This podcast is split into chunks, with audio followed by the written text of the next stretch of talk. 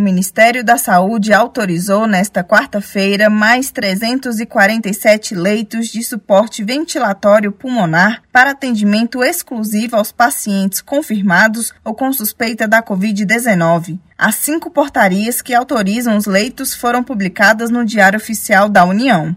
As autorizações são destinadas para o Distrito Federal e os estados da Bahia, Maranhão, Minas Gerais, São Paulo, Rio Grande do Sul, Piauí, Amazonas, Pará, Rio Grande do Norte e Santa Catarina. O valor do repasse mensal é de mais de 4 milhões e 900 mil reais. De acordo com a pasta, essa é mais uma medida para reforço do Sistema Único de Saúde em hospitais especializados, unidades mistas, hospitais de pequeno porte, prontos socorros, unidades de pronto, unidades de pronto atendimento, hospitais de campanha e hospitais gerais.